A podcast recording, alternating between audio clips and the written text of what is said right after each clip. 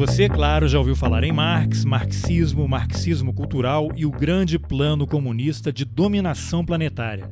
Mas é muito pouco provável que você já tenha escutado o nome de Ludwig von Mises e como as ideias desse economista ultraliberal nascido na Áustria têm influenciado políticas públicas ao redor do mundo, inclusive no Brasil, desde o final da década de 1940.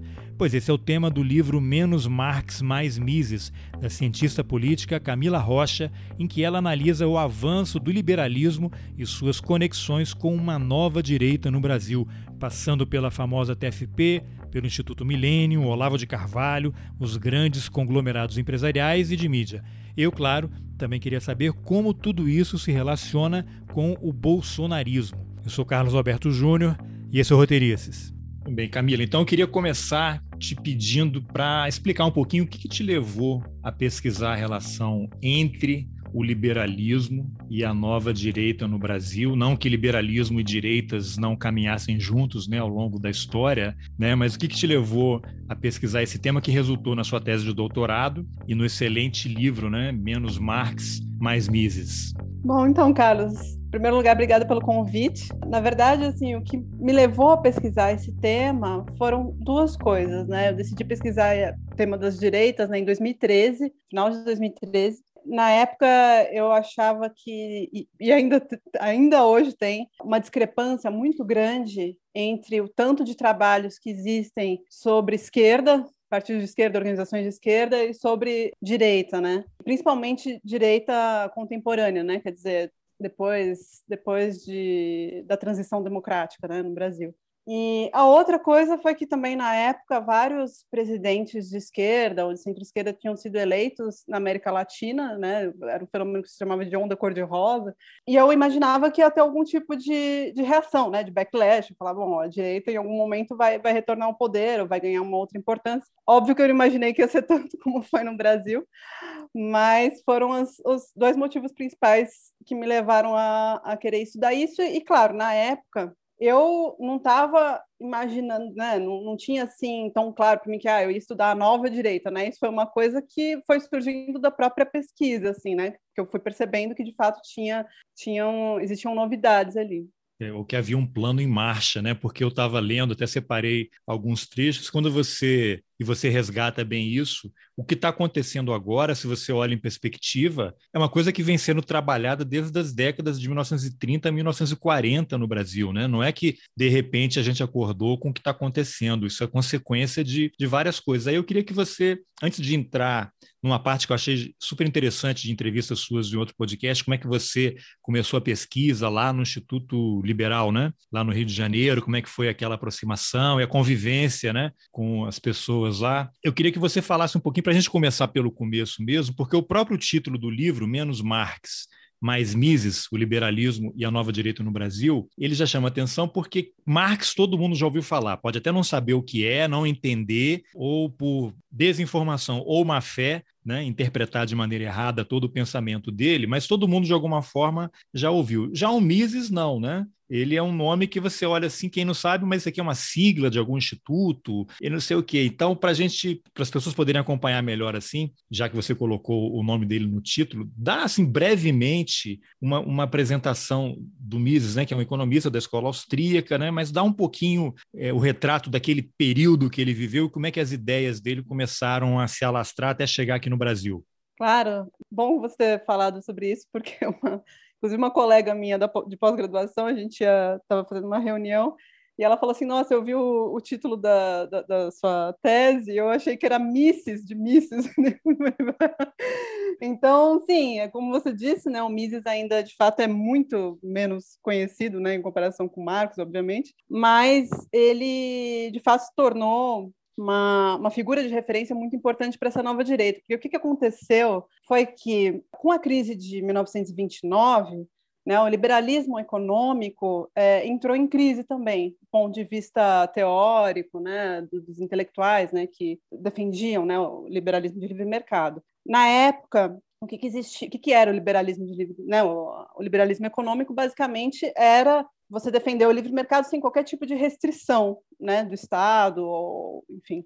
E aí, com a crise de 29, fizeram uma. Logo depois, alguns anos depois, intelectuais se reuniram para discutir né, o, o, impacto da crise. E um grupo falou: olha, é, de fato, o liberalismo de livre mercado precisa de algum tipo de, né, de intervenção estatal para funcionar e tal, não tem como é, ser completamente regulado, que era um dos intelectuais do que ficou conhecido como ordoliberalismo alemão, né, que foi uma corrente, foi fundada ali. Foi fundado também o neoliberalismo, que aí é mais conhecido, né, que é, era defendido principalmente pelo Friedrich von Hayek, que é outro economista austríaco, e também... Vamos, vamos falar dele também, até para depois você poder Isso. separar o que é liberalismo, neoliberalismo, anarcocapitalismo, que é uma confusão danada, né? Sim, é uma confusão. O, o, Friedman também, que é outro economista americano muito famoso, também é né, neoliberal. Desculpa, aí, mas aí não, não pode deixar de citar, a gente vai, vai falar mais o Paulo Guedes, que é discípulo do Friedman, também tem culpa nesse cartório aí, né? Não vamos poder esquecer esse pessoal. Sim, sim. E aí o Mises é o único intelectual que basicamente ele defende a manutenção do laissez-faire, ele defende a manutenção do livre mercado sem qualquer tipo de regulação, sem qualquer tipo de e mesmo assim, Mediação, assim, por exemplo, né? Exato, o mesmo os neoliberais eles defendiam que o Estado deveria ser promotor do livre mercado, então deveria ter é, instituições e um aparato jurídico legal que promovesse o livre mercado.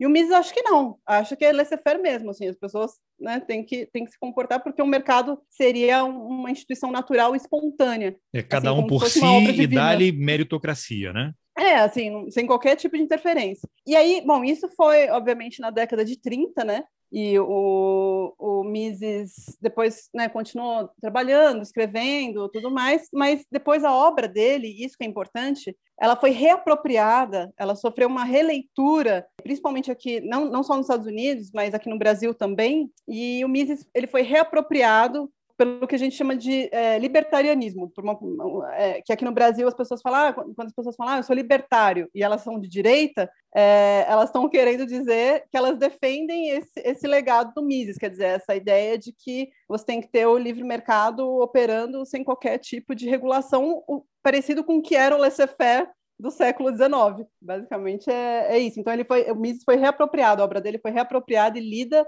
é, à luz de, enfim, contexto atual, né? Mas ele ficou o tempo todo lá na, na Europa, ele chegou aí para os Estados Unidos ou, ou, foi o Hayek? Depois que o Hayek passou na Inglaterra, depois foi para os Estados Unidos, né? E não sei se o Mises, agora eu não me lembro no livro, ele chegou a vir ao Brasil também, né? Ou foi o Hayek?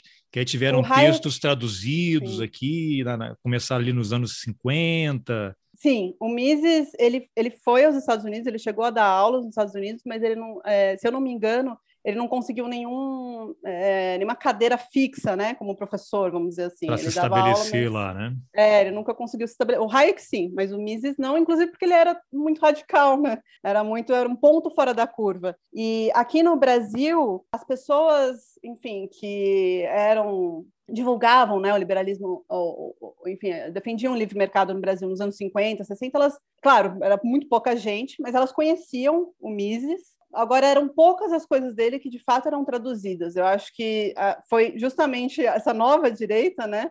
Surgiu na metade dos anos 2000, que aí sim começou a se interessar muito pela obra do Mises, começou a traduzir, etc. Inclusive foi fundado né, o Instituto Von Mises Brasil, e hoje eles têm uma editora, tem um curso de pós-graduação. E você até menciona no livro, né, que segundo a revista Fortune é o segundo think tank liberal de direita de maior relevância no mundo, né? Sim, eles têm, eles têm muita adesão, né? Principalmente nas, nas redes sociais. É, e eles têm uma série de atividades, né? Eles não, não são, não é só que eles, é, vamos dizer assim, focam em uma atividade. Eles fazem várias coisas ao mesmo tempo. Tem uma obra que levou o, o, nome de O Caminho da, Cerveção, que o Hayek ele é posterior Uh, não sei se eles são um pouco contemporâneos, mas ele é mais jovem, né, do que o Mises, né? E foi influenciado. Ele foi aluno do Mises. É. Isso, foi discípulo ali.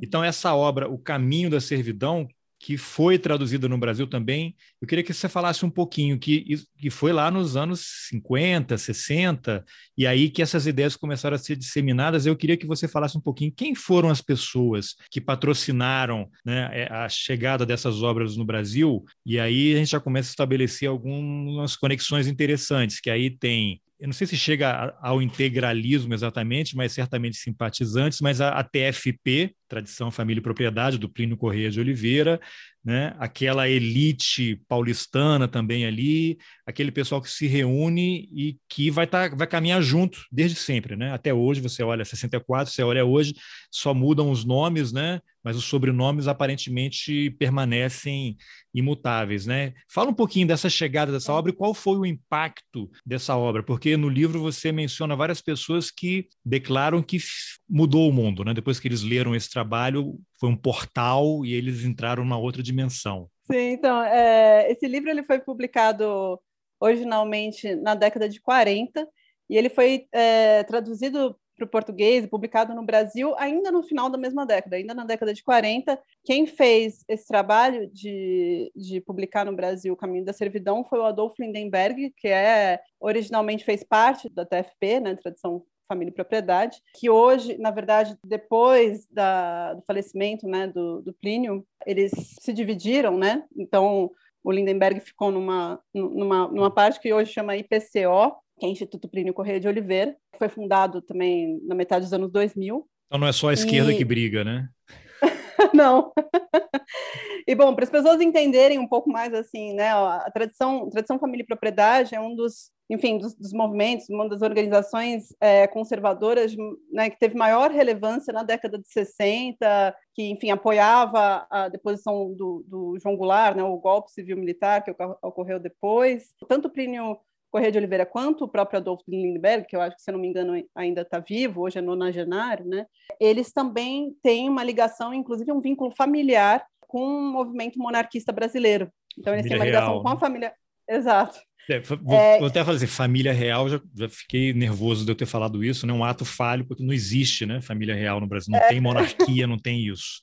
É, por isso que a gente fala que é um movimento monarquista, né? porque são as pessoas que, enfim, são descendentes, né? Defendem, defendem o retorno, né?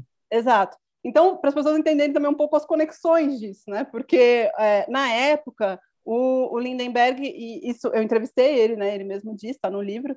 É, ele falou que, na verdade, eles estavam muito preocupados com a questão, principalmente com a questão da reforma agrária no Brasil, né, que era defendida pela esquerda, e como, vamos dizer, arma né, contra, contra isso, para falar contra a reforma agrária, contra o avanço da esquerda no campo, ele tinha conhecido né, a obra do, do Hayek, mas também de Friedman, do Mises, e aí ele, ele resolveu entrar em contato com o Hayek para poder traduzir o livro é, para o português e, e, nas palavras dele, vamos dizer assim, dar uma visão científica para os argumentos né, contra, contra a reforma agrária e contra outras pautas de esquerda que estavam ali na época, eram chamadas de reformas de base. Né?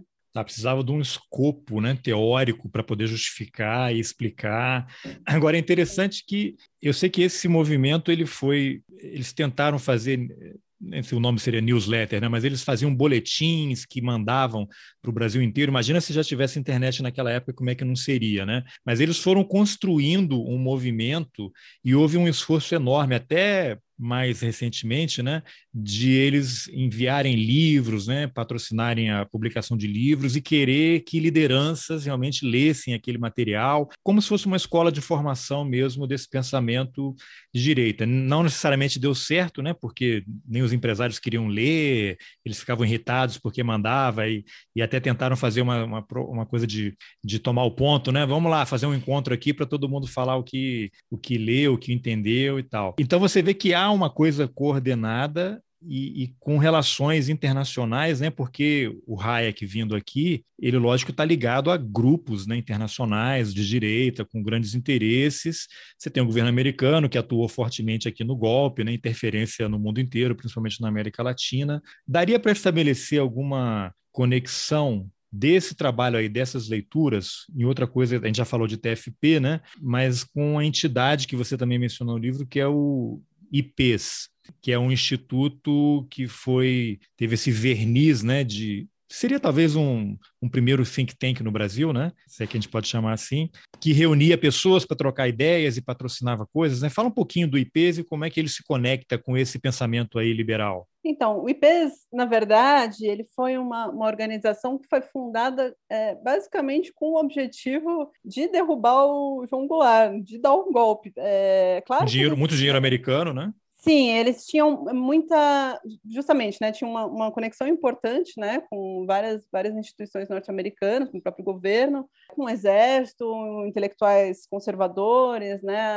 enfim. Então, mas assim, eu acho que o que precisa ser deixado claro é que como o objetivo principal do IPs era derrubar o João Goulart. Então, todas as outras coisas eram um pouco laterais, assim, então mesmo a divulgação desse ideário de, de livre mercado e tal, é, ela acabava ficando muito, assim, para poucas né? lideranças. É, assim, não era tão importante, assim, né, não era uma coisa lateral. Tanto uhum. que, um pouco depois, alguns poucos anos depois do golpe, o, o IPES foi, acabou encerrando as atividades por uma série de motivos também, mas um deles, porque já tinha concluído a principal tarefa, e segundo, porque, até porque tinha concluído a principal tarefa, também teve uma, uma falta de financiamento mesmo, né? Uma série de coisas. Nesse sentido, por isso que eu não vejo tanto assim como um think tank, porque um think tank justamente é uma organização para difusão de ideias, ela é mais duradoura no tempo, né? Ah, então, o IPES é uma, uma organização meio é um híbrido, vamos dizer assim. Sim, uma organização golpista, digamos assim. É, exatamente, exatamente. Mas eu acho que, assim, na época, de fato, existia uma, uma, uma organização, acho que muito mais articulada para a derrubada do Jango mesmo, que envolvia vários, vários setores. Eu acho que hoje existe uma, uma fragmentação maior. Assim, é claro que essas pessoas eventualmente podem né, se unir em um determinado momento, mas é, a impressão que eu tenho é que hoje existe uma, em comparação né, com o que foi na época, existe uma fragmentação muito maior, até porque hoje não tem um, algo que, que una essas pessoas assim muito muito forte, né? Assim, por exemplo, sei lá, mesmo se a gente for pensar a questão do Bolsonaro, né? as direitas estão muito divididas nisso, né? Tem gente que é a favor que ele permaneça no poder, tem gente que tem apoio crítico, tem gente que é contra, né? Que defende. É só ver essa briga, Fiesp, Febraban, Federação das Indústrias de Minas, né? Exatamente. Tá, agora, de, depois do golpe, quando os militares tomam conta de tudo, me corrija se eu estiver errado aqui, mas essa direita liberal, né, meio redundante assim, mas ele, ela meio que se decepciona com o, o rumo que os militares estão dando para o Brasil e, e, começa a haver um certo distanciamento. Eles acharam que iam, de certa forma, tutelar os militares, como acontece na história, a gente tem muitos exemplos. Né? Eles apoiam um golpista, achando que vão tutelar, e no dia seguinte descobrem que, na verdade, não é assim. Né? O que, que você pode falar um pouquinho dessa decepção dessa direita liberal com o governo militar? Sim, então, na época existia essa percepção de que os militares iam simplesmente fazer uma intervenção, iam logo devolver o poder para os civis, né? O Carlos Lacerda pensava assim, várias lideranças pensavam assim. E, bom, durante o primeiro, primeiro governo, né, foi do Castelo Branco, né, do Humberto Castelo, general Humberto Castelo Branco, de fato, essas, essas, esses quadros né, que defendiam o neoliberalismo, eles foram para o governo. Né? Então foi essa época do, né, o pessoal lembra o Roberto Campos, né, o pessoal chamava de Bob Fields, foi, então to, todo mundo estava no governo do Castelo Branco e o governo do Castelo Branco até hoje é tido como o governo, vamos dizer, que teria sido mais a favor do livre mercado no Brasil. Mas é isso, né? O governo acabou em 67, aí logo depois é, os generais que assumiram tinham uma outra, uma outra orientação econômica, né? Eles pregavam um, desenvolvimentismo conservador, muito estatista, né? Completamente o oposto do que, do que era antes. E, para além disso, obviamente, né? Teve o, a edição do, do, do AI-5, que aí enfim, o regime se tornou ainda mais, mais autoritário, eliminou né, os partidos e tudo mais, e aí, enfim, a, a, direita perdeu, perdeu o controle, né, perdeu, perdeu representação, perdeu, então o que ficou mesmo foram os, os militares com intelectuais conservadores é, anticomunistas, né, ferrenhamente anticomunistas, que, que, passaram a ter uma influência também maior na, na ditadura militar dali é. para frente. Uma coisa que eu sempre acho curioso é que e aí você, queria que você elaborasse um pouquinho, né? Os liberais, né, o liberalismo, essas ideias econômicas, elas necessariamente precisam de governos autoritários para poder impor as suas agendas, as suas pautas, né? Porque como é que você vai mudar uma legislação trabalhista, por exemplo, né? Se você vai retirar direitos de trabalhadores, uma coisa que precisa ser negociada, que precisa passar pelo Congresso, alterar a legislação, alterar a Constituição. Um governo autoritário é o melhor dos mundos para quem gostaria de fazer uma mudança rapidamente, sem debates impor a sua agenda, né? Eu não sei se eu estou simplificando demais, eu sei que as coisas são mais complexas do que isso, né? Mas assim, recentemente a gente percebe, né? O governo ele tem uma maioria no Congresso, você tem um centrão que está fechado com o governo até o momento que for interessante, a hora que não for, eles descartam, como historicamente acontece. E aí você tem logo depois um movimento, esse depois do golpe de 64, que você tem as elites todas apoiando o golpe, apoiando o regime militar, mas a hora que a agenda econômica deles começa a não ser a prioridade ou o governo vai por um caminho diferente, tem ali uma ruptura e começa a haver um desencanto, aí já vamos ter que mudar, vamos ter que nos realinharmos aqui. Eu não sei se dá para estabelecer algum paralelo com o que está acontecendo hoje, né? Porque você teve a saída da Dilma, estava todo mundo concentrado em torno do, do, do impeachment, ela saiu e aí você tem todo mundo mundo apoiando o Bolsonaro, e hoje as mesmas pessoas que apoiaram o Bolsonaro já estão assinando manifestos e não sei o quê. Esse desencanto agora é porque ele não está conseguindo dar andamento a essa pauta ultraliberal que o Paulo Guedes prometeu para eles e não está conseguindo entregar, porque hoje, diferentemente daquele período, há um Congresso que, bem ou mal, atua. Você tem um judiciário que, bem ou mal, atua e está segurando, está dando um freio nessas coisas todas. Né? Seria possível estabelecer alguma. fazer uma, uma avaliação, né? uma comparação entre o que aconteceu naquele momento o que aconteceu agora, e aí o que eu fico muito triste, na verdade, né? Que essa pauta não é porque o, o Bolsonaro ou a ditadura mata pessoas, prende, arrebenta, tira direitos.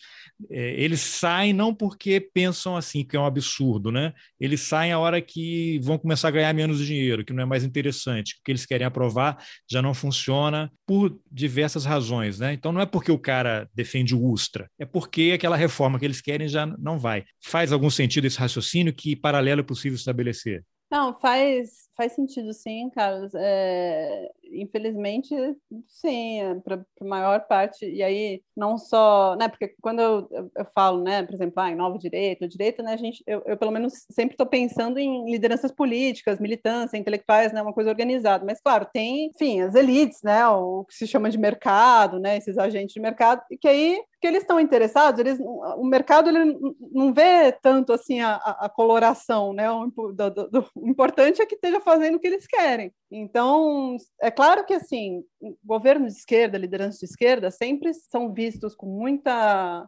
é... cautela. É, porque medo mesmo, às vezes, né? Porque representa uma ameaça para os interesses deles. Eles sempre ficam assim, bom, e aí, esse cara vai, vai, né? Essa pessoa vai, vai jogar junto com a gente ou não vai? Sempre fica aquela coisa de ameaça. Agora, do lado da direita, eles já se sentem um pouco mais confortáveis, mas de qualquer maneira, eles são muito pragmáticos. Então, é isso. Se, se a, sei lá, a inflação dispara, bolsa piora, se o, uma série de índices econômicos começam a, a, a ficar muito ruins, né? Tudo isso que a gente está vendo agora, né? Exatamente. Então, eles, eles começam a, né, a, a, pensar em outras, em outras alternativas. Porque e aí que tá, esse que é o ponto. O Jair Bolsonaro é, nunca foi a candidatura ideal para esse pessoal. O problema é que a candidatura ideal deles, é, ou as candidaturas né, é, preferenciais deles, não tem apelo popular.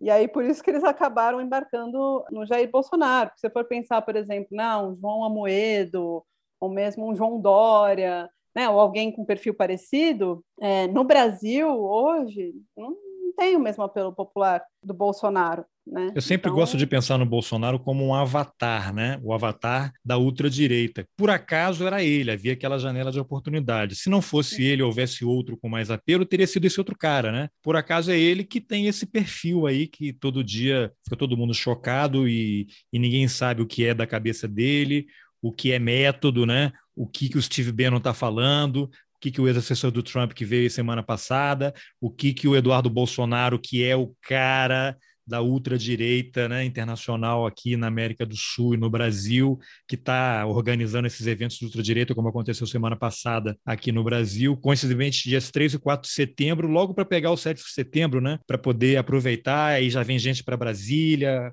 faz essas coisas todas. Então, eu gosto de pensar no Bolsonaro como esse avatar por acaso era ele que estava disponível no momento e atendia os interesses, né? Exato, mas o problema é que ele é, como ele é muito instável, a, a instabilidade política que ele provoca acaba também refletindo na economia. Então, não é à toa que ele escreveu essa carta logo depois da setembrada e bolsonarista. O Temer, né? Por isso que o Temer escreveu logo depois. Exatamente, Exatamente é. porque teve um impacto imediato né, na economia, e aí foi aquela coisa de não, vamos fazer alguma coisa para esfriar aí os é. ânimos, porque é isso, né? Como você disse, já estava, esse apoio já estava ficando muito fragilizado, né? Já, as pessoas já estavam retirando apoio, e aí quando veio esse 7 de setembro, daí foi bom. Então, é, a instabilidade do, do governo Bolsonaro é é um problema muito sério para a elite, né, para o mercado. Pra... É. Agora, depois eu vou falar de algumas figuras aqui, nomes que eu fui ficando chocado à medida que, que eu ia lendo o livro, e, e, como é que essas figuras hoje, que são tão proeminentes e ocuparam cargos no governo e são influenciadores, foram gestadas lá atrás. Né? O Orkut algum dia terá que ser punido por isso. Né?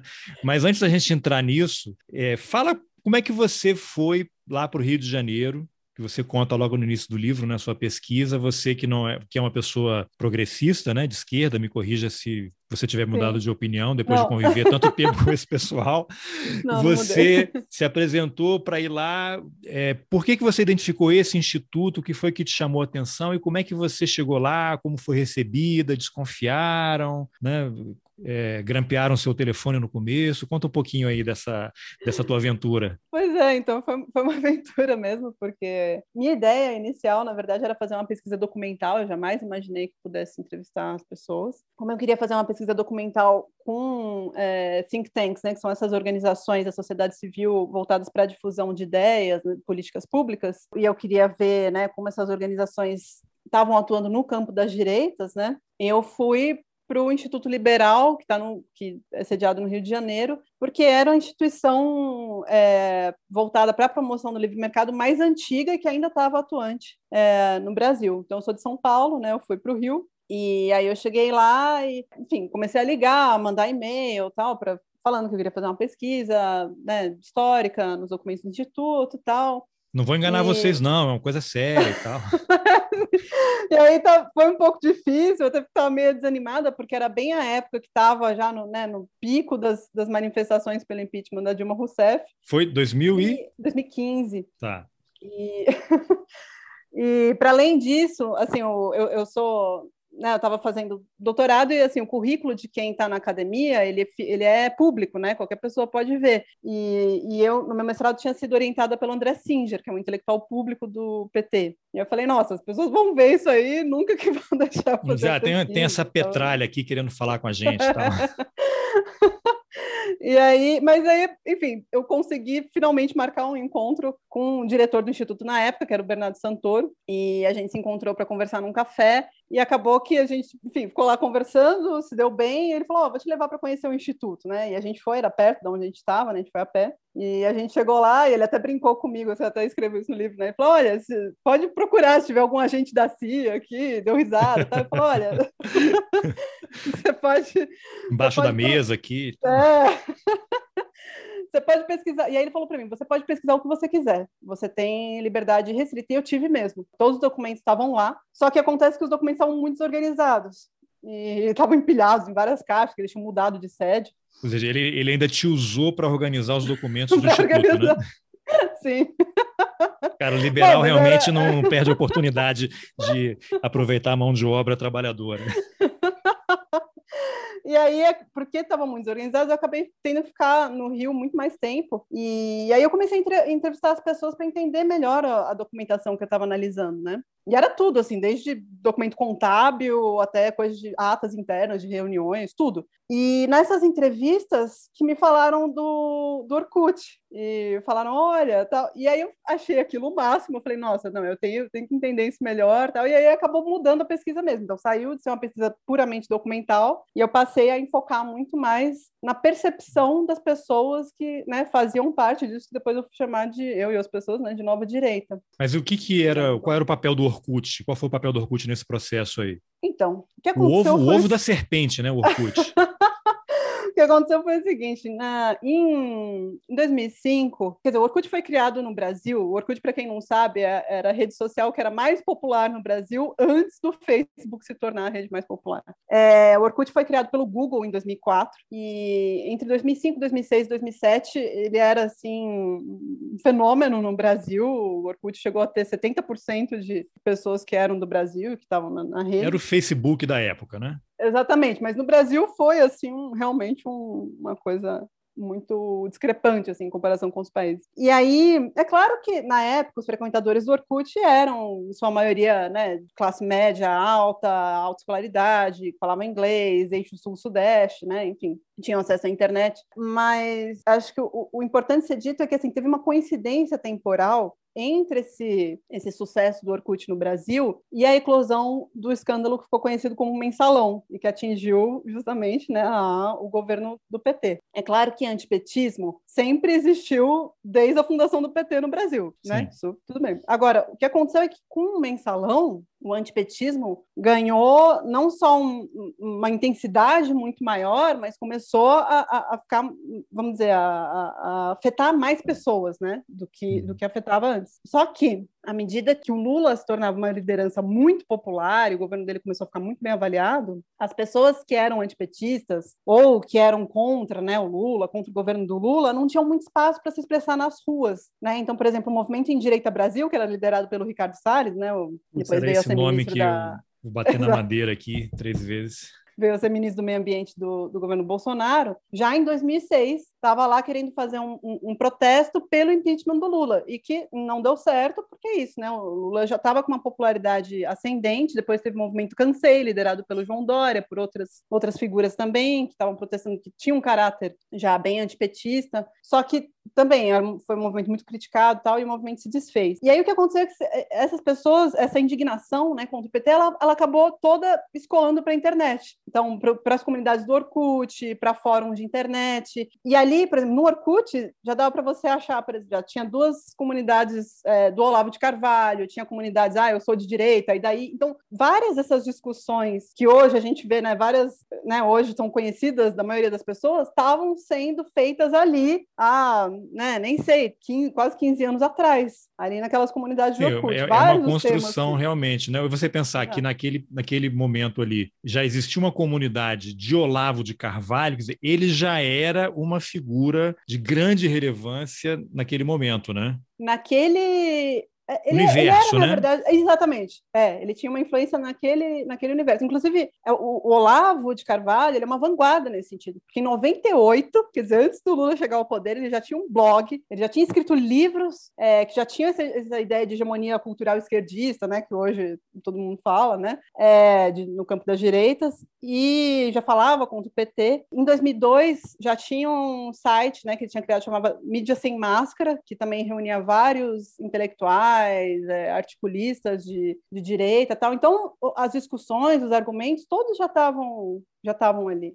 Ah, interessante. Aí eu queria que você, vou falar algumas coisas aqui, aí você faz uma, uma amarração. Né? Então você tem essas diversas figuras que hoje têm uma certa proeminência na extrema-direita brasileira, seja como políticos, youtubers, colunistas, blogueiros. Entre eles, tem um cara que, quando você entrevistou, ele não era o ministro, que era o Ricardo Vélez Rodrigues, que ninguém nunca tinha ouvido falar, mas é um cara que estava já atuando, estava inserido nesse contexto muito fortemente, influenciando muita gente, né? Foi um breve ministro da Educação no governo Bolsonaro, né? Sim, influente a ponto dele ser indicado ministro, né? E ser nomeado lá, né? Um outro cara que é o Rodrigo Constantino, que aí eu queria que você falasse mais sobre ele, né? Tem o Ricardo Salles, que você já mencionou aí, e tem uma outra figura que é o secretário de Política Econômica do Ministério da Economia, o Adolfo Saxida, que tinha um canal na internet, depois eu não consegui mais achar aí no, no YouTube, ele dizia que o Pinochet e o nazismo eram de esquerda, ele defendia que mulher tinha que ganhar menos porque engravidava, e do ponto de vista do empresário não faz sentido isso, que não deveria haver sindicato, tem que haver livre negociação, que seria a melhor opção para os trabalhadores, né? E esses caras estão aí, né? O Saxida é o segundo fundo do Ministério da Economia, um cara com, com esse pensamento, e tá aí, eu acho que quem introduziu ele à equipe econômica, o Paulo Guedes, foi até o cara que criou o Instituto Liberal, o Santoro, né? É, o Santoro, ele, era, ele foi diretor do, do, Instituto Liberal, mas assim, acho que o que é importante de, das pessoas entenderem é que todas as pessoas que você citou, Carlos, elas faziam parte, elas circulavam nos mesmos circuitos, elas se conheciam elas faziam parte de, um, de uma mesma, né, o, o, Lucas Berlanza, que hoje é, é, presidente do Instituto Liberal, ele mesmo fala de um mesmo ecossistema, né, então, a despeito delas terem algumas divergências, né, enfim, pensarem diferente sobre Sim, vários temas. para os mesmos eventos, estavam né, no Orkut, Exato. de alguma forma, se relacionavam, e aí você tem um, trecho, tem um trecho do livro que você fala que foi o Paulo Guedes que acabou introduzindo o Rodrigo Constantino nesse universo liberal, e foi quando, porque o, Rodrigo Constantino estava já no Orkut, né, ele escrevia escrevia e aí Sim. começou a escrever para a página do Orkut do Olavo, depois foi para um site e ele entrou nesse universo liberal pelas mãos do Paulo Guedes e aí ele passou a se relacionar com essas elites todas, né?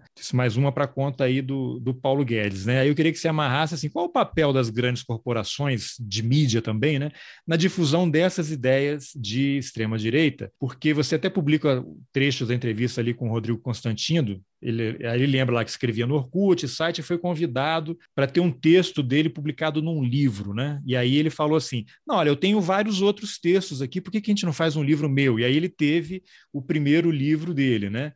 E aí ele, nos encontros do Instituto Millennium, que é outro instituto importante aí, que acho que foi, aí que o Paulo Guedes o introduziu nesse meio, né? E aí ele passou, ele conta que passou a conviver com a família Marinho, com a família Tívita, ele recebe um dia uma ligação do editor do Globo e passa a ter uma coluna no jornal Globo, depois ele vira colunista da revista Veja e virou hoje um grande, né, acho que é grande, né, influenciador. E aí ele diz, abre aspas, eles me colocaram em uma vitrine. E lá ele também se relaciona com o grupo Gerdau, o grupo Évora, Gustavo Franco, ex-presidente do Banco Central, e esse pessoal todo financiador do, do, Instituto. E tem uma outra figura também famosa, que é o Carlos Andreasa, que hoje é apresentador da rádio CBN, mas antes foi editor da editora Record, né? E que deu uma guinada na empresa, né? Porque ele passou a publicar livros de direita, com destaque para as obras do Olavo de Carvalho, né? E aí tem uma frase dele que você coloca lá no livro, eu não sei se foi de uma entrevista que você fez com ele ou você pegou de algum lugar.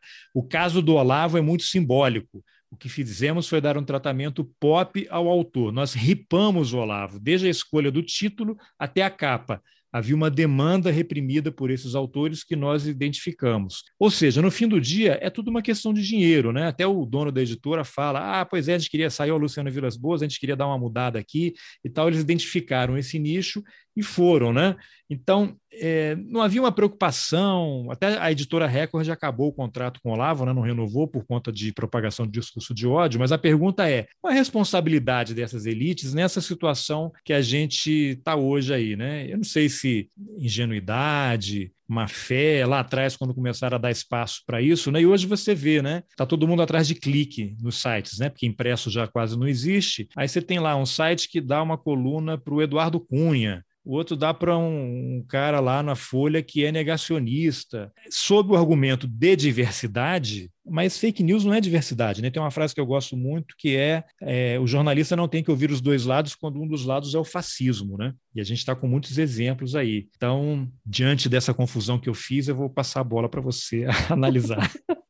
É, então, Carlos, eu acho que assim, o que é, que é importante também deixar claro é que é, um, é sempre um, um, um processo político. Uma construção, né? né? Então, uma construção, exato. Então, assim, quer dizer, nessa época, né, que o, que o Constantino começou a ter né, um contato com, com essas, né, essas pessoas de elite, é, começou a ficar mais conhecido, Bolsonaro ainda nem era né, alguém relevante assim nesse, nesse universo. Era alguém que estava lá, Estava lá nas rachadinhas, alguém... lá no gabinete dele. Tal, mas tranquilo. não era alguém não era alguém muito relevante. Ele começou a, aparecer mais, de fato, ali a partir de 2011, com a coisa do, né, do que ele chamava né, de kit gay, mas principalmente a partir de 2014, né, quando de fato ele, ele né, sai como deputado federal mais votado no Rio de Janeiro e tal, e aí, aí começa mesmo o bolsonarismo, mas até então não tinha. Então, eu, eu acho que o que aconteceu foi que, bom, existia tanto esse movimento, né, que eu qualifiquei essa, essa formação, né, de uma nova direita, quer dizer, um novo campo político radical, né, isso preciso deixar claro, né, então a gente tinha uma direita tradicional formada ali, né, pelo antigo PFL, né, hoje DEM, vários né, lideranças ali mesmo de partidos menores, né, de direito, que era direito tradicional, e essa nova direita vinha para romper com isso, né, que era muito mais radical e tal. Então, estava se formando, ao mesmo tempo você tinha esse caldo é, do antipetismo que estava engrossando, que depois ainda foi mais com, com o lavajatismo, né? Ficou ainda mais forte, assim, né? Então se combinou ali, uh, quer dizer, você tinha a nova direita sendo formada, o antipetismo crescendo e o lavajatismo também crescendo junto, né? Porque o, aí o PT virou, né? Até falo isso no, no livro, virou a grande nêmesis, né? Do, da nação naquele momento. Então é claro, assim, se você for pensar, quem, quem consome hoje, claro, né? Hoje tem pessoas com menor poder aquisitivo que têm mais acesso, até por conta da, da internet, da popularização da internet. Mas as faixas de renda A e B são as que mais têm dinheiro para consumir livros, para consumir né, jornais, revistas, etc. E as pessoas estavam detectando ali que tinha uma, né, esse antipetismo crescente, essa nova direita informação que estava, que justamente faz, enfim, tinha, tem muita participação né, de gente de, de renda alta, e então eles foram conseguindo mais espaço. Agora, isso não quer dizer que necessariamente se sabia né, que isso ia, enfim, degenerar em negacionismo, extremismo, né, em, mesmo em reivindicação de, de, de, sei lá, tortura, ditadura. Isso não estava posto na época. Tanto, assim, isso é uma diferenciação que eu sempre faço, né? Nova, isso que eu chamo de nova direita é diferente do bolsonarismo. São dois fenômenos diferentes que co correram em paralelo, inclusive o bolsonarismo pegou vários quadros dessa nova direita, mas assim, a maior parte das pessoas que integram a nova direita são contra ditadura, quando o Bolsonaro falava em ultra, achava um horror, tal. Então, assim, é, é, é muito mais muito mais complexo e, e, e, nuançado, assim. Mas eu acho que sim, de qualquer maneira, só respondendo a sua pergunta, né, com certeza esses grandes grupos de comunicação, ou mesmo determinados financiadores, né, grupos é, empresariais, é, contribuíram sim para difusão de um, de um determinado tipo de, de pensamento, né, que é tanto de um, de um radicalismo de livre mercado, como de ideias mais conservadoras mesmo, assim, isso não tenho a menor sombra de dúvida. E aí, claro, a questão do Olavo, eu acho que é muito especial porque, justamente, né, o Olavo é um, é um, é um enfim, sempre foi muito polêmico e que, ao longo do tempo, foi se radicalizando muito. E aí eu acho que acabou para as próprias, né, na época a ideia, eu acho que era, como você disse, né, monetizar, perceberam que tinha um mercado ali, um nicho de mercado, mas logo depois né, viram que quer dizer, o não é incontrolável. É... é. Agora, é. o Olavo, que é esse grande ídolo né, desse pessoal todo aí. Como é que a gente pode dimensionar? Porque ele teve um momento no governo, no início do governo Bolsonaro, que ele era o grande manipulador de tudo, né? Ele que estava controlando ali os bonecos, ele indicava ministro e não sei o quê, os jornais todo dia tinham matéria com ele praticamente, né? Ele agora está doente e tal, mas ele fazia os vídeos e xingava as pessoas, e aí foi diminuindo um pouquinho. Mas como é que a gente poderia dar uma dimensão, o peso do Olavo de Carvalho? Eu sei que ele tem, inclusive, alguma relevância internacional, porque ele está ligado ao Steve Bannon, aquele Alexander Dugin lá da, da Rússia, né? Tem gente que fala que eles estão nesse, ele está nesse movimento internacional dessa nova direita do tradicionalismo, né? Nada a ver com a TFP, né? Esse neotradicionalismo e tal. E tem um trecho que você usa no livro que eu vou até é, ler aqui, em que o Olavo é, defende o uso de palavrão para se contrapor à esquerda. Então, você coloca lá o uso do palavrão, né? Isso aqui é o Olavo dizendo. Eu, eu, uso esses palavrões porque são necessários, são necessários no contexto brasileiro para demolir essa linguagem polida, que é uma camisa de força que prende as pessoas, obrigando-as a respeitar o que não merece respeito.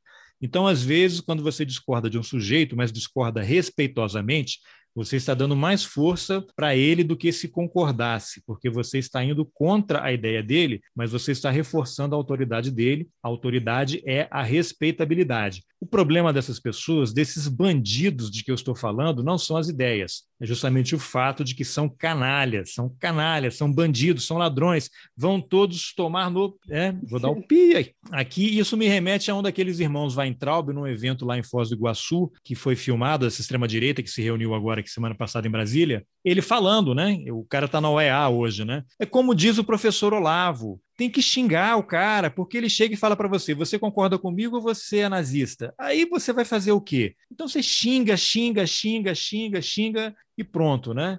Então, qual é essa a dimensão que a gente pode imaginar do Olavo de Carvalho nisso? E tem uma pessoa que eu senti falta no livro, não sei se foi proposital ou por falta de informação, que é o Felipe Martins, né? assessor internacional da presidência, discípulo do Olavo, que opera ali, né? já está sendo investigado porque fez ato supremacista no Senado, mas continua lá. Essa dimensão aí do, do Olavo continua influenciando e as ideias dele me parece que vão permanecer. Então, Carlos, assim, eu acho que. Muitas coisas. Na... É, muitas coisas. Na verdade, assim, isso que o, Olavo, o Olavo usava, né, disso que eu chamo, eu e meus colegas a gente chama de política do choque, né? Justamente para com a intenção de chamar atenção, né? Acho que era, era o principal, assim, porque o que acabou acontecendo é que o, o Olavo de Carvalho ele escrevia para vários veículos é, importantes, relevantes, né, da, da mídia tradicional, mas com o tempo ele foi perdendo espaço, até porque ele foi se radicalizando também, foi ficando, é, enfim, começou também a usar essa, essa linguagem muito mais agressiva. E, e aí ele também foi se tornando mais agressivo. E aí na internet, isso fazia muito sentido, porque ele escrevia desse jeito, aí chamava atenção, as pessoas iam atrás, iam ver tal, e, e, e aí paravam para ver quais ideias que, que também ele estava defendendo. Então, é uma espécie de um, é, é uma estratégia mesmo assim de você e, e, claro também tem uma coisa toda uma estratégia de como que você lida com os né, com seus, seus adversários políticos e tal de você né, desmoralizar a pessoa e tal e até uma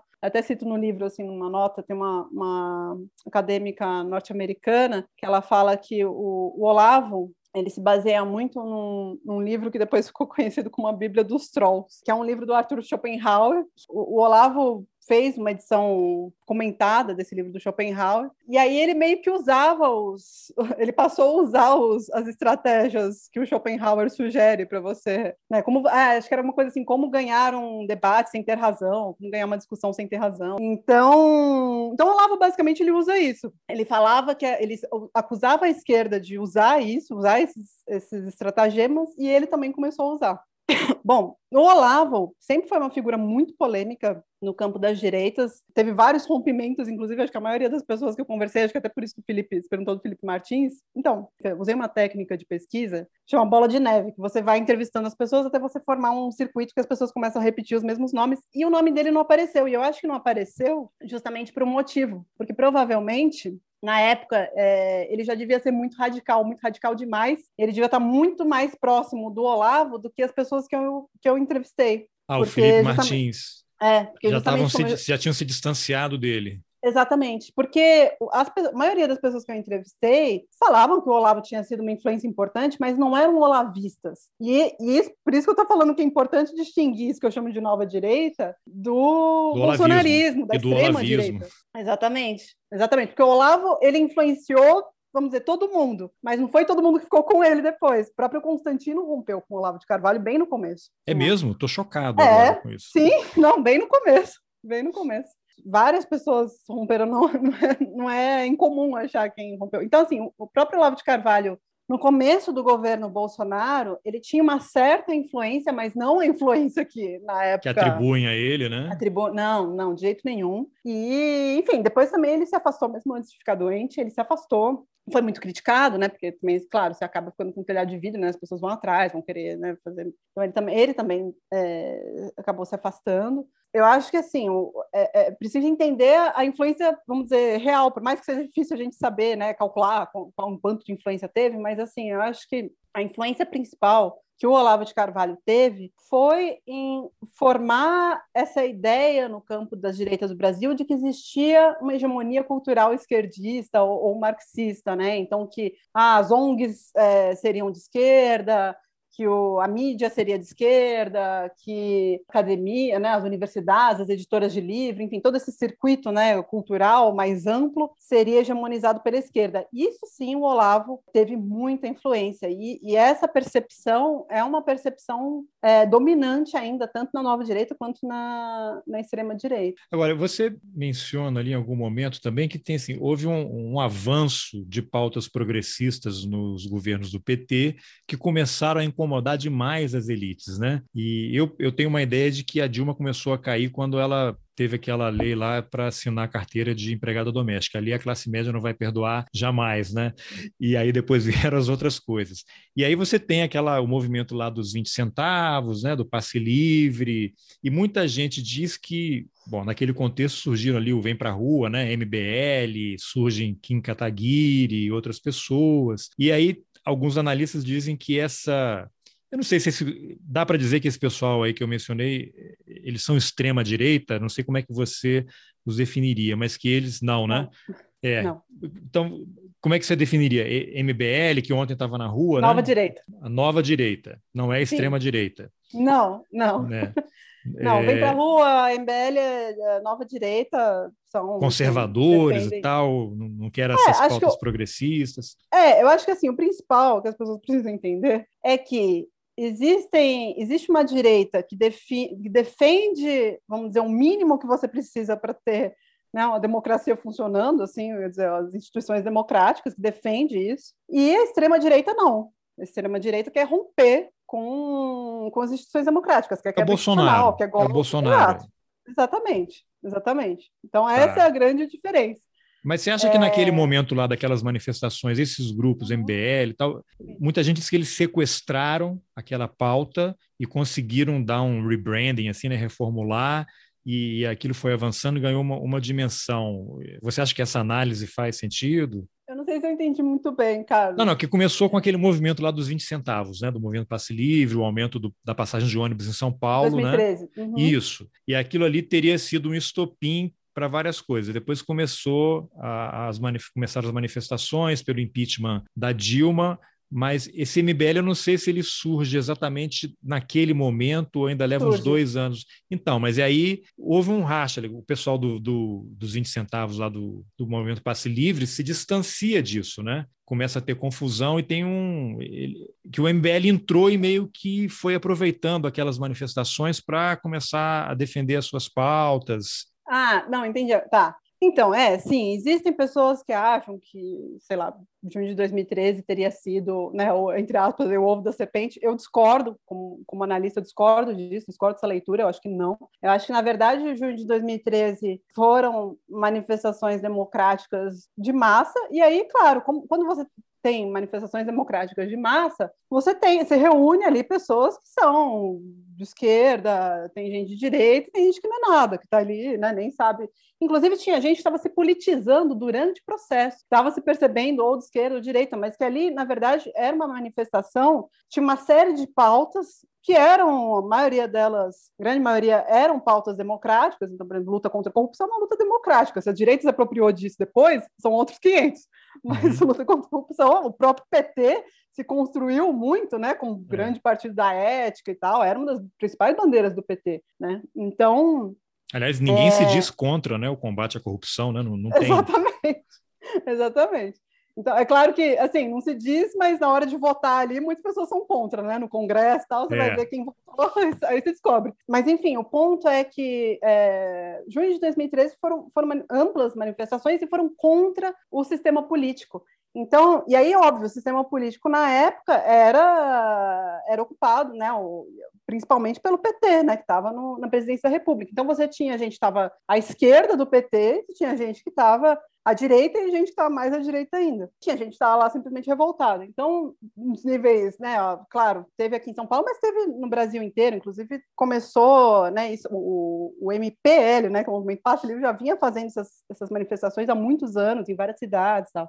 Agora, o ponto é que o sistema político como um todo não conseguiu dar resposta para essas manifestações, para as reivindicações que estavam ali, e foi aí que começou um processo, né, desencadeou um processo de, de crise política, vamos dizer, as pautas da, da luta contra a corrupção, que e aí também só para lembrar, em 2011, 2012, 2012 foi o julgamento do mensalão, Em 2011 já tinha tido manifestações contra a corrupção, que tinha gente de esquerda e de direita. Em 2012 tinha, teve manifestações contra a corrupção, que também tinha gente de esquerda e de direita, estava todo mundo na rua. Só que aí a esquerda passa a se retirar dessa luta contra a corrupção. E aí fica só a direita. E aí depois ainda vem a Operação Lava Jato, né, que dá um boom para essa pauta, e aí a direita toma conta. E aí Tempestade perfeita. Exato. Então, mas assim, ó, por isso que eu acho que é importante a gente ter, sempre levar em consideração que é um processo e que as coisas não estão, quer dizer, ah, isso de ah, quem ganhou, né, junho de 2013, vamos dizer, quem foi o, o vitorioso, foi a esquerda, foi a direita. Não dá para não dá para falar, porque inclusive as pessoas também esquecem que depois de junho de 2013, um dos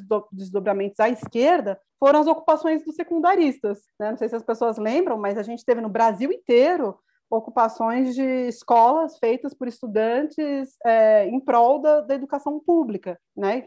Foi assim um, um, movimento muito grande. Então isso foi foi um desdobramento de junho de 2013. Ou, por exemplo, o não vai ter Copa, né? Em 2014 que também juntava gente de esquerda e direita, também foi um desdobramento de junho de 2013. Então não dá para falar, pelo menos na minha visão, não dá para falar assim, ah, não, só a direita saiu fortalecendo, não. Que aí uma das coisas e eu falo isso no livro, que aí sim foi marcante para direita dar essa guinada foi a reeleição da Dilma Rousseff. Se a Dilma não tivesse sido reeleita, a gente ia ter uma história completamente diferente. Esse sim foi um, foi um ponto de virada, vamos dizer assim. Foi um, do mesmo jeito que o mensalão foi, né, um ponto crucial para a formação dessa nova direita, e mesmo né, depois, muito mais para frente, né, para o fortalecimento né, desse campo, a eleição da Dilma também foi, muito mais do que 2013.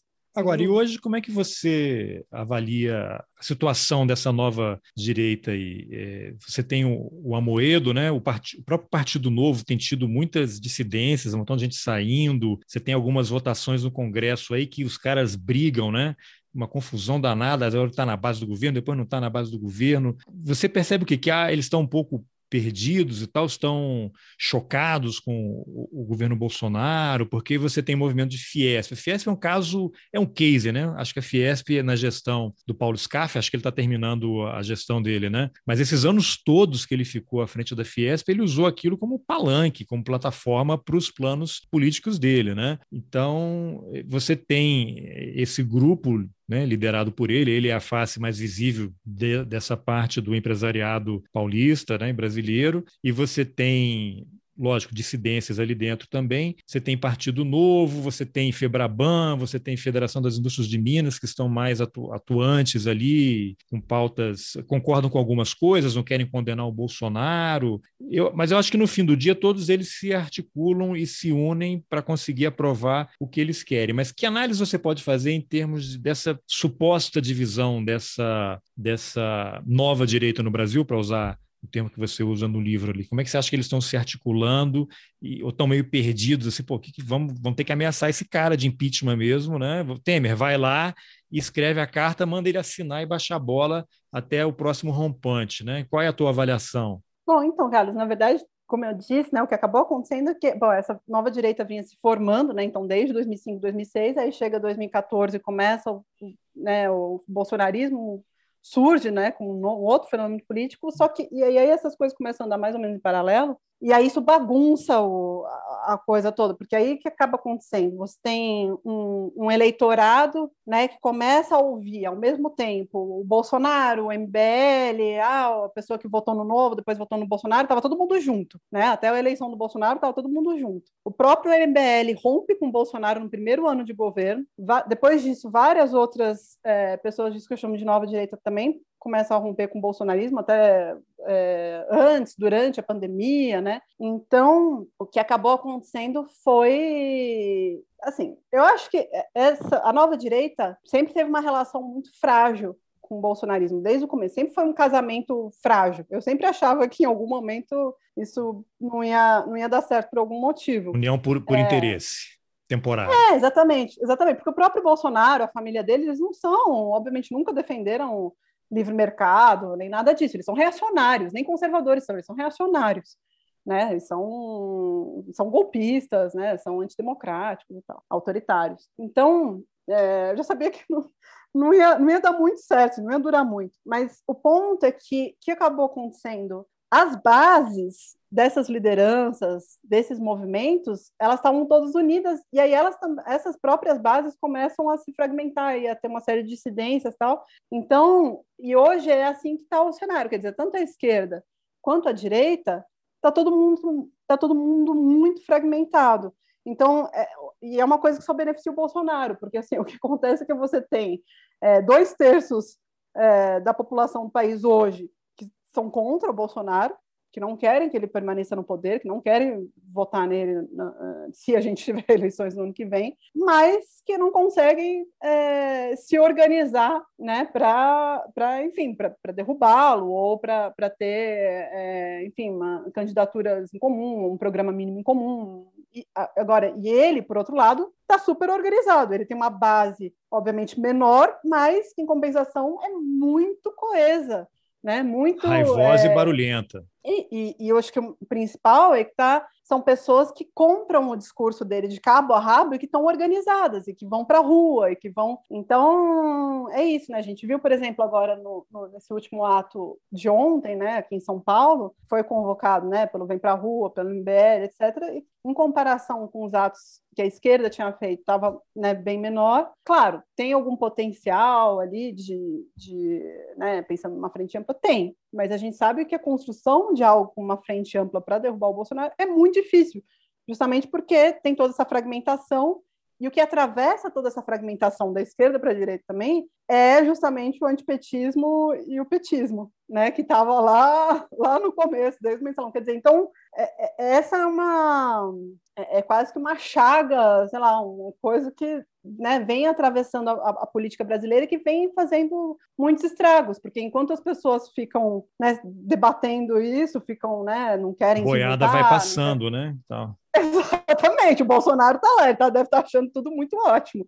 E é isso, as pessoas subestimam a ameaça que o Bolsonaro representa para o país. É, pois é, isso que você eleitorais. foi interessante que você falou agora há pouco, né? Se vai ter eleição ou não, né? É uma, é uma grande dúvida, porque ele deu esse um recuo estratégico, eu diria, né? Eu não acho. Sim. Muita gente já ah, ele foi enquadrado, não sei o que. Não, não. ele está numa estratégia ali. Eu, eu, eu, na verdade, fico muito curioso. Eu nunca consegui ver uma, uma matéria uma reportagem explicando, né? Ainda na campanha você tem imagens de redes sociais que o Eduardo Bolsonaro se reuniu com Steve Bannon, ele conheceu o Bannon porque foi apresentado por um dos filhos do, do Trump, né? E, e aí formou-se essa aliança. Eu não sei, eu nunca vi reportagem assim, contrataram o Steve Bannon, ele está dando, porque ninguém dá consultoria informal de graça, né? Essas coisas custam fortunas e não sei o quê. O cara está direto. Aí o Eduardo Bolsonaro estava na Casa Branca na véspera da invasão do Congresso americano. Estava lá com o Pillow Guy, né? o cara fabricante de travesseiro, que é um dos grandes financiadores, é dono de canal de, de TV e está nessa aliança de extrema-direita, neofascista. E o Eduardo Bolsonaro é o cara aqui. No, no, Brasil. Então, quando você fala isso, não sei se vamos ter eleição, eu queria te ouvir mais sobre isso, porque ele vem nesse negócio, não, é, voto impresso, voto, aqui em Brasília, voto e meu passo por um carro, aqui na, na quadra que eu moro, tem uma quadra que moram muitos militares, tem sempre uma bandeira do Brasil numa janela ou outra, carro com bandeirinha do Brasil, você tem adesivo de carro pelo voto impresso, continua esse negócio, né? Então eu não sei, porque ele, ele Bolsonaro, ele quer mais poder por mais tempo, né? Ele provou a presidência, ele gostou, ele quer mais. E sair da presidência significa a retomada de todos os processos e prisão, né? Eu Exato. fico imaginando se o Carluxo houver uma decisão aí para prendê-lo, porque ele, vereador, não tem foro privilegiado, o que, que não vai acontecer? Então eu queria te ouvir. O que, que, você imagina? Ele. Porque acho que haverá uma radicalização, esse negócio do voto e de fraude nas eleições vai se intensificar, é só uma questão de tempo.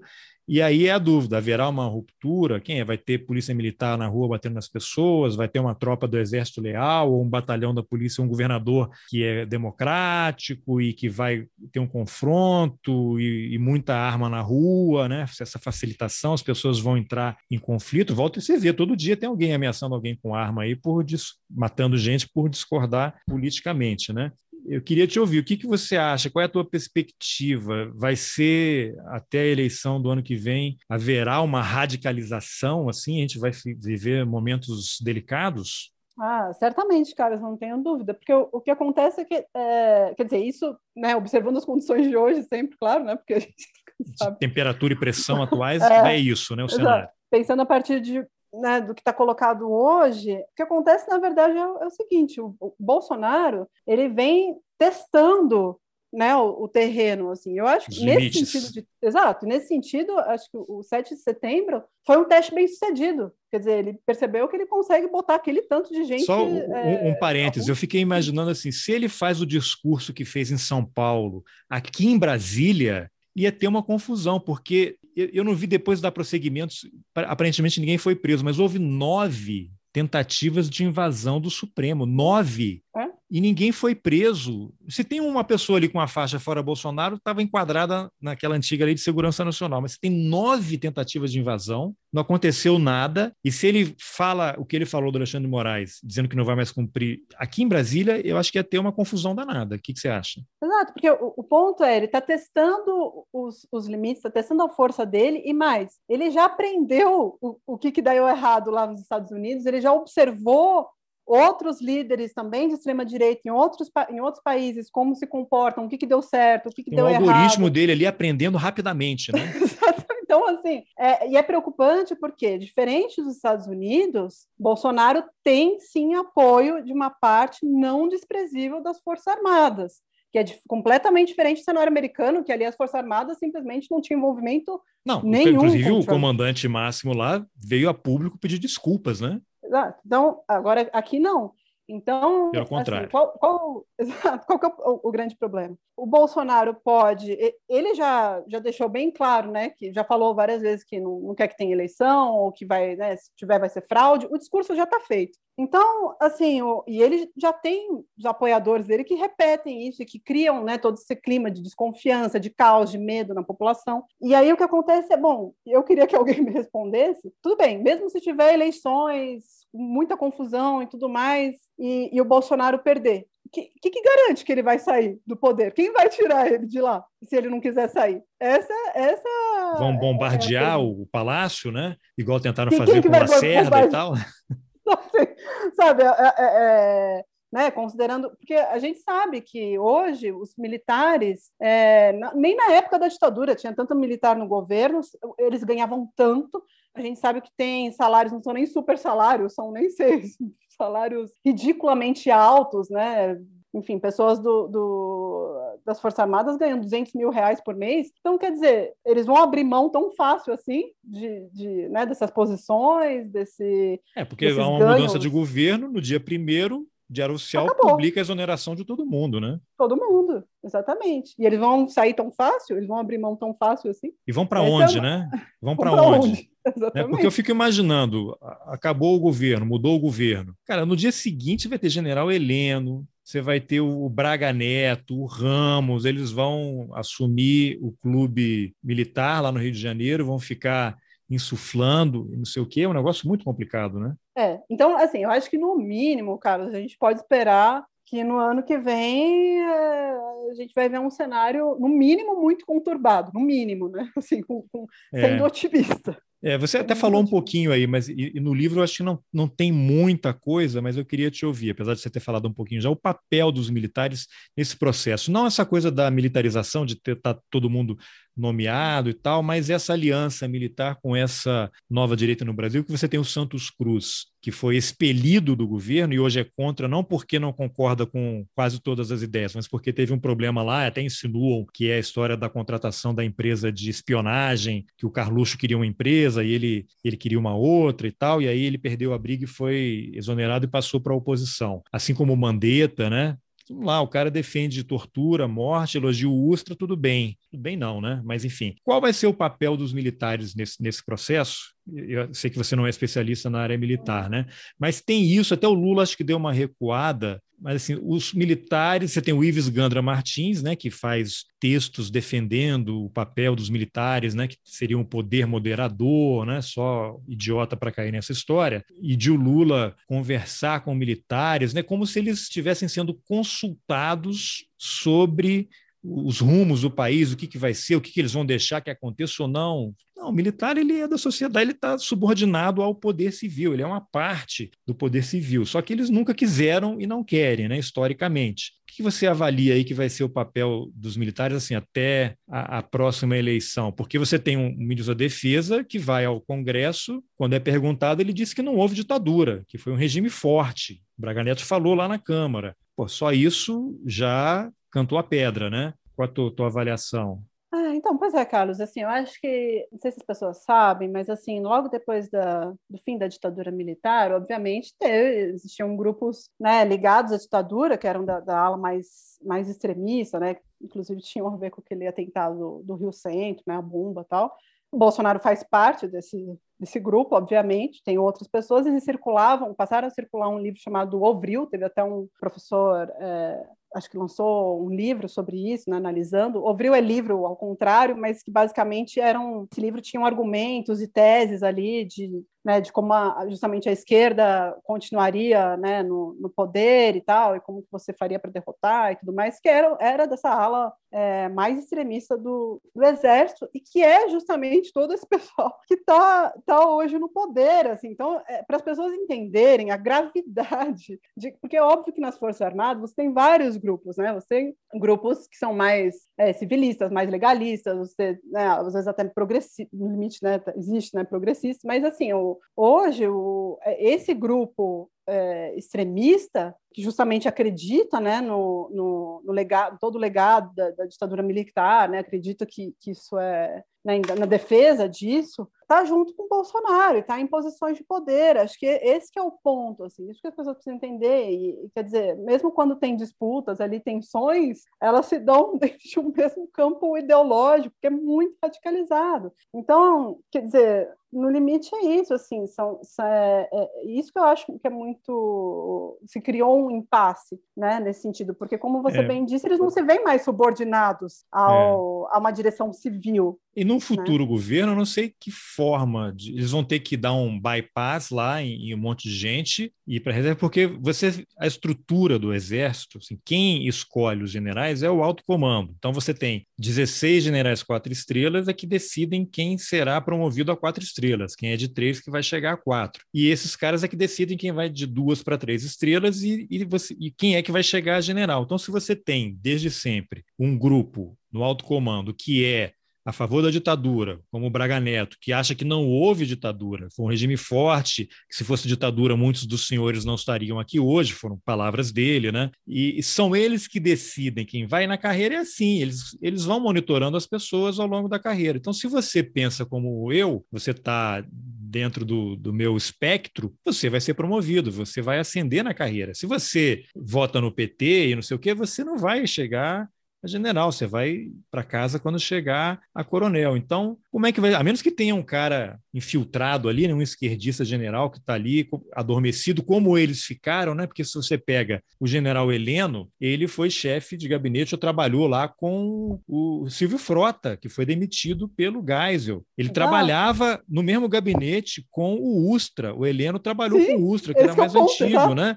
Então você tem o próprio Mourão, foi subordinado do Ustra e falou numa entrevista para a Deutsche Welle que o Ustra é um cara que respeitava os direitos humanos dos subordinados. É esse pessoal que está no comando do país. Então, e aí como é que vai ser? Eles só vão promover a general quem pensa como eles. Quem não pensa não vai chegar. E aí? Qual é o ponto de virada? E, e lembrando que Bolsonaro ganhou, que uniu o Bolsonaro, que durante anos foi proibido, um, profissional, um oficial militar insubordinado, que teve que sair do exército porque não iria longe na carreira, apesar de ter sido inocentado no STM, foi proibido de frequentar instalações militares durante muito tempo, e a união deles foi o antipetismo, né? Veio a Comissão Nacional da Verdade, Bolsonaro foi convidado para falar numa formatura lá na AMAN, e pronto, formou-se a aliança. Então, como é que vai ser? Quem é que. Eu até eu entrevistei o Marcelo Pimentel, que é um coronel da reserva, que é muito crítico do papel da, da, da, da politização das Forças Armadas. Ele faz a pergunta que eu acho ótima: onde estarão sentados os generais de 2050? No quartel-general ou no Palácio do Planalto? Fica a pergunta aí. Não sei se você pode. Você quer comentar alguma coisa? enfim, infelizmente acho que esse, esse, é o cenário, um cenário de impasse, é um cenário extremamente preocupante, extremamente preocupante, e a, a impressão que eu tenho, acho que como comentário final, é que a, a, as lideranças políticas do campo democrático é, não se deram, parece que não se dão conta, ou né, acham que o Bolsonaro... Tá, eles ainda estão... É, é, eu, eu acho que o professor de filosofia, né, o Marcos Nobre, da Unicamp, ele, tem, ele deu uma entrevista e falou uma expressão que eu, que eu acho muito acertada. Assim. Ele falou: olha, essas lideranças políticas do campo democrático estão brincando de amarelinha, enquanto o Bolsonaro armou um octógono, é? octógono de, de, MMA. de MMA. Exatamente, é isso, é isso que está posto. Assim, né? As pessoas ainda não entenderam estão né, fazendo cálculos eleitorais para um cenário que, né, é isso, assim, é, é, é, tá, são outras coisas que estão em jogo, são outras coisas que estão postas, estão pensando com uma cabeça de normalidade democrática quando a gente não está num cenário de normalidade democrática. Então, isso é absolutamente